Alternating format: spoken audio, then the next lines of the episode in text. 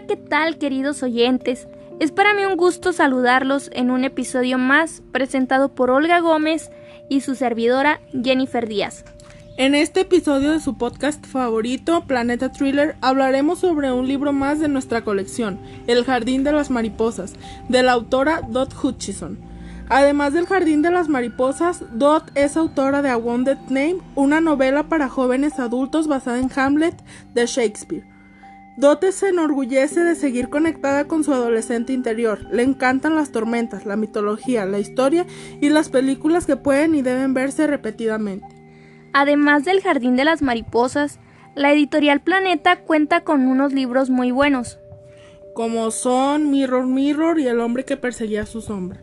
Antes que nada, quiero aprovechar este espacio para enviar un cordial saludo a todos ustedes que nos escuchan, en especial a las maestras encargadas del área de comunicación de la preparatoria Tecalitlán. Agradecerles también su preferencia y su apoyo a este nuevo proyecto. Para estar enterados de cuándo se suben nuevos episodios, pueden seguirnos en nuestras redes sociales. Nos pueden encontrar en diferentes plataformas digitales como lo son Facebook o Instagram. En Facebook me pueden encontrar como Jennifer Díaz RDGZ y en Instagram me pueden encontrar como Jenny-DR12. En Facebook me puedes encontrar como Olga Gómez y en Instagram como Valero. Para comenzar con este primer episodio, les hablaremos un poco sobre cómo fue que conocimos este libro que en particular me, me pareció fantástico. La idea de leer este libro surgió a partir de una actividad de la maestra encargada de la TAE promoción de la lectura. Dicha actividad consiste en seleccionar un libro para leer de forma grupal y mediante la votación se decidió leer este libro que les vamos a presentar.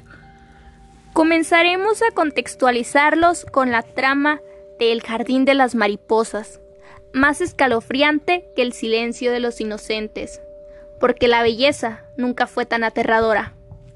Cerca de una aislada mansión existe un jardín donde se cultivan delicadas flores, y en él, abrigada por frondosos árboles, habita una exquisita y peculiar colección de mariposas, que es resguardada por el jardinero, un hombre que desconoce los límites de su obsesión por, preservar la belleza. Maya es una sobreviviente del jardín, y ahora tendrá que narrar a los agentes del FBI los horrores que vivió mientras permanecía en cautiverio junto con otras chicas que ni siquiera habían alcanzado la mayoría de edad. En su memoria viven las peores pesadillas. En su espalda, como en el de todas las jóvenes mariposas, un tatuaje le recordará por siempre un crimen imperdonable. Algo que parece muy interesante es que al ojear las primeras páginas del libro te encuentras con la dedicatoria de la autora, que dice así para mamá y Deb, porque ya casi habían dado su respuesta cuando se dieron cuenta de lo profundamente inquietante que era la pregunta, y por todo lo demás. Al escuchar o leer esta pequeña frase, se podía deducir que la autora vivió algo similar a lo que se, encuentra escrito en el libro, o que alguna persona muy cercana y se lo pudo haber contado.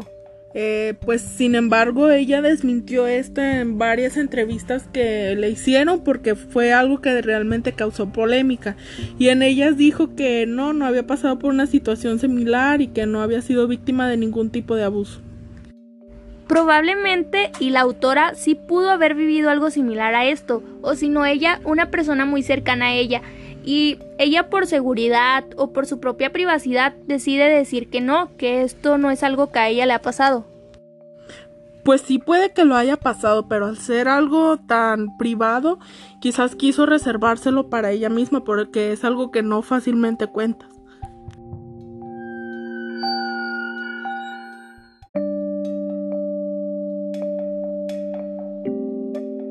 Algunos datos generales del libro es que contiene 280 páginas y se encuentra dividido en tres capítulos.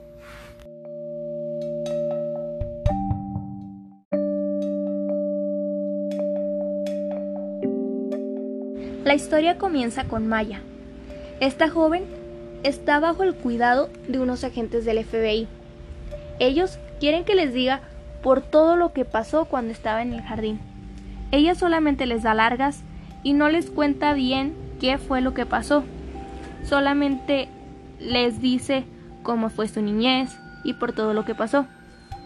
Cosas pues generales de su vida que no tenían nada que ver con las preguntas que le hacían. No era nada que ver con el jardín. Estas jóvenes se encontraban entre las edades de 16 a 18 años. Cuando eran secuestradas estaban entre esas edades. Ah, después las llevaban a un lugar conocido como el jardín.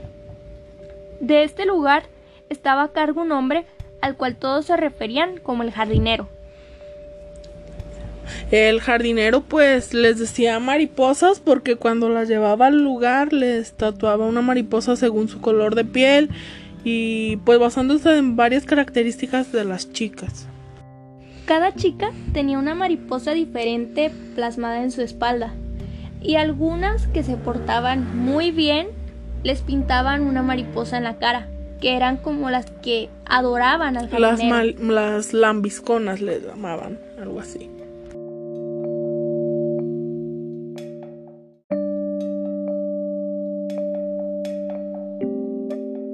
El papá del jardinero era un coleccionista de mariposas, pero en un momento se le queman y a partir de ahí ves que le nace la obsesión al jardinero por eh, coleccionar mariposas, pero él se fue a un extremo mucho mayor. Pero el jardinero ya no quería las mariposas así como nosotros las conocemos. Él buscaba chicas que tuvieran un rasgo general todas buscaba chicas que estuvieran entre las edades de 16 a 18 años y que tuvieran un tatuaje pequeño de mariposa. En cualquier parte de su cuerpo. El jardinero al llevar las chicas al jardín las cuidaba, se preocupaba con por ellas y... También les daba un nuevo nombre. El nombre de la chica de la que nosotros vamos a hablar es Maya. Ella es la chica principal de dicha obra. Después de que las nombrara, las chicas se tenían que olvidar totalmente de su vida pasada. Era como, como comenzar a vivir algo nuevo, o sea, no tenían un pasado que contar. Y ninguna chica podía referirse a ellas con su nombre pasado. A todas les tenían que decir por el nombre que les asignaba el jardinero.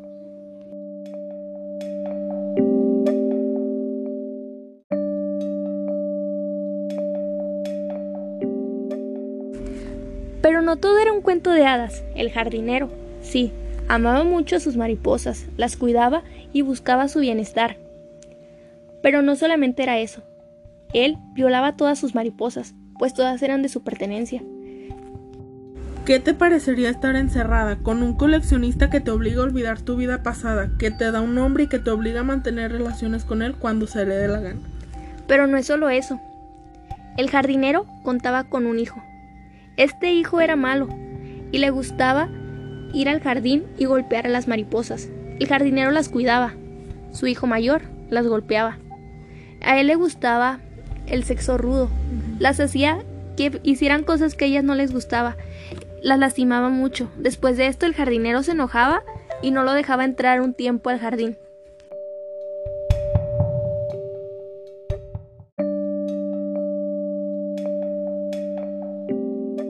Pero ¿cómo era el jardín? El jardín era un lugar muy bonito rodeado de árboles y con una cascada artificial. A cierta hora, las mariposas podían estar en el jardín y disfrutar de su belleza. Pero después tenían que volver a sus respectivos cuartos. Las paredes del jardín estaban elaboradas con un material resistente al sonido, que lo aislaba y por lo tanto era imposible que las mariposas pudieran ser escuchadas y rescatadas. En el jardín se encontraba una amplia galería en la que él exhibía la belleza de sus mariposas muertas, porque él buscaba preservar la belleza de las mariposas. Por lo tanto, cuando una mariposa moría o él las mataba, porque no dejaba que ninguna de sus mariposas vivieran más de 21 años, las metía en vitrinas en las que exhibía la belleza de sus alas.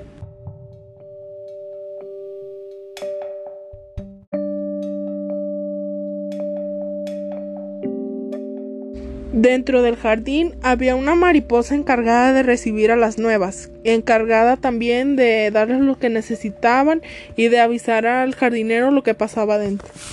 Cuando Maya llegó, se percató de que era una joven diferente a las demás, pues Maya no lloraba.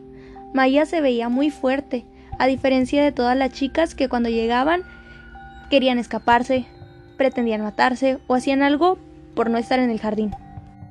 Al ir leyendo la historia se puede confundir las acciones del jardinero con algo bueno porque las cuida y las trata pues de cierta manera bien. Pero al contrario de romantizar la historia, ay no sé.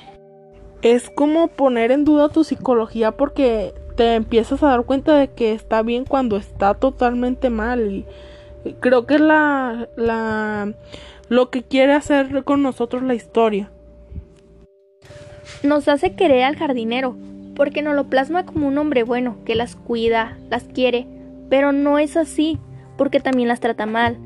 Las está obligando a permanecer en el jardín. Ellas no están ahí porque quieran, ellas las, él las tiene secuestradas y las obliga a tener relaciones con él siempre y cuando él quiera.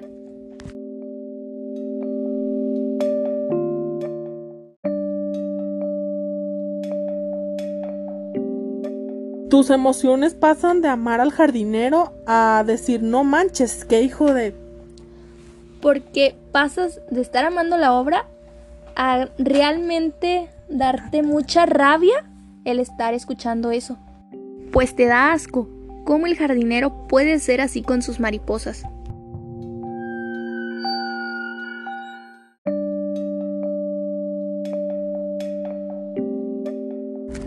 Hubo una mariposa que se logró escapar del jardín. Después de que esta mariposa se escapó, la seguridad aumentó muchísimo. Ya necesitaban códigos de acceso y un sinfín de cosas. La mariposa se escapó porque estaba embarazada y pues el jardinero siempre mataba a las embarazadas o a las que tenían algún tipo de enfermedad. La mariposa fue de la primera generación de mariposas que llegó al jardín.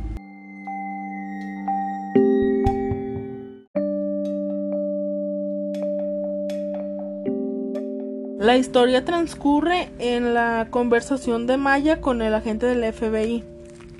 En ocasiones, el FBI dudaba de Maya, dudaba de si ella era una prisionera o si realmente estaba ahí porque ella quería y ayudaba al jardinero.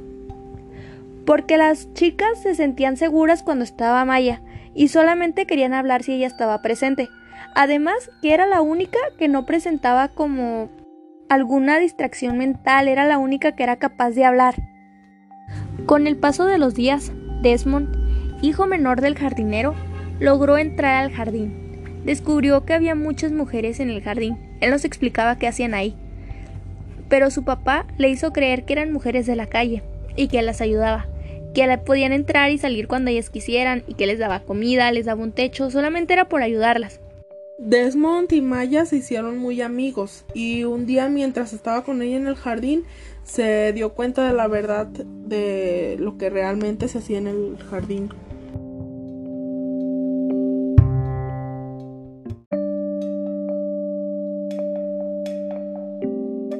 El hermano mayor de Desmond se comenzó a poner celoso, pues Desmond tenía trato preferencial dentro del jardín él podía entrar cuando él quisiera y además Maya era como de él, podía estar con ella cuando él quisiera y su hermano solamente podía entrar cuando el papá lo dejara porque pues lo mismo de que trataba mal a las mariposas.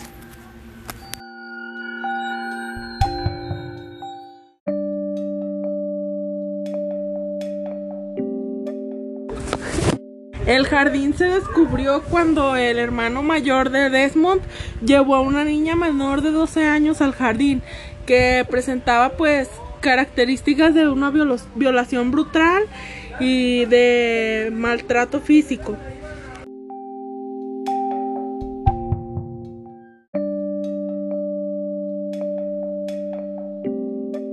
Después de que secuestraron a la niña, su familia dio aviso a las autoridades entonces fue como se descubrió el jardín. Pero no solamente fue por la niña, sí fue un factor muy importante, pero también se creó una explosión muy grande dentro del jardín. Las mariposas querían escapar y estaban buscando alguna forma de hacerlo. Había un cuarto en el que tenían prohibido la entrada y de ese cuarto desprendían olores muy fuertes. En ese cuarto había formaldehído, que es un compuesto químico altamente inflamable, lo que les facilitó el comenzar con la explosión del lugar y pues que pudieran salir de ahí. Las autoridades estuvieron ayudando a que las mariposas evacuaran el jardín. Después de esto las llevaron al hospital, donde al principio de la obra se dice que estaban.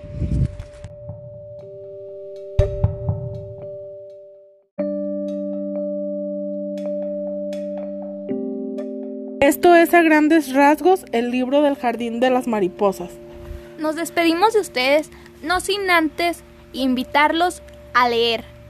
Estos fueron solo aspectos generales que los ayudan a interesarse un poquito más en el libro.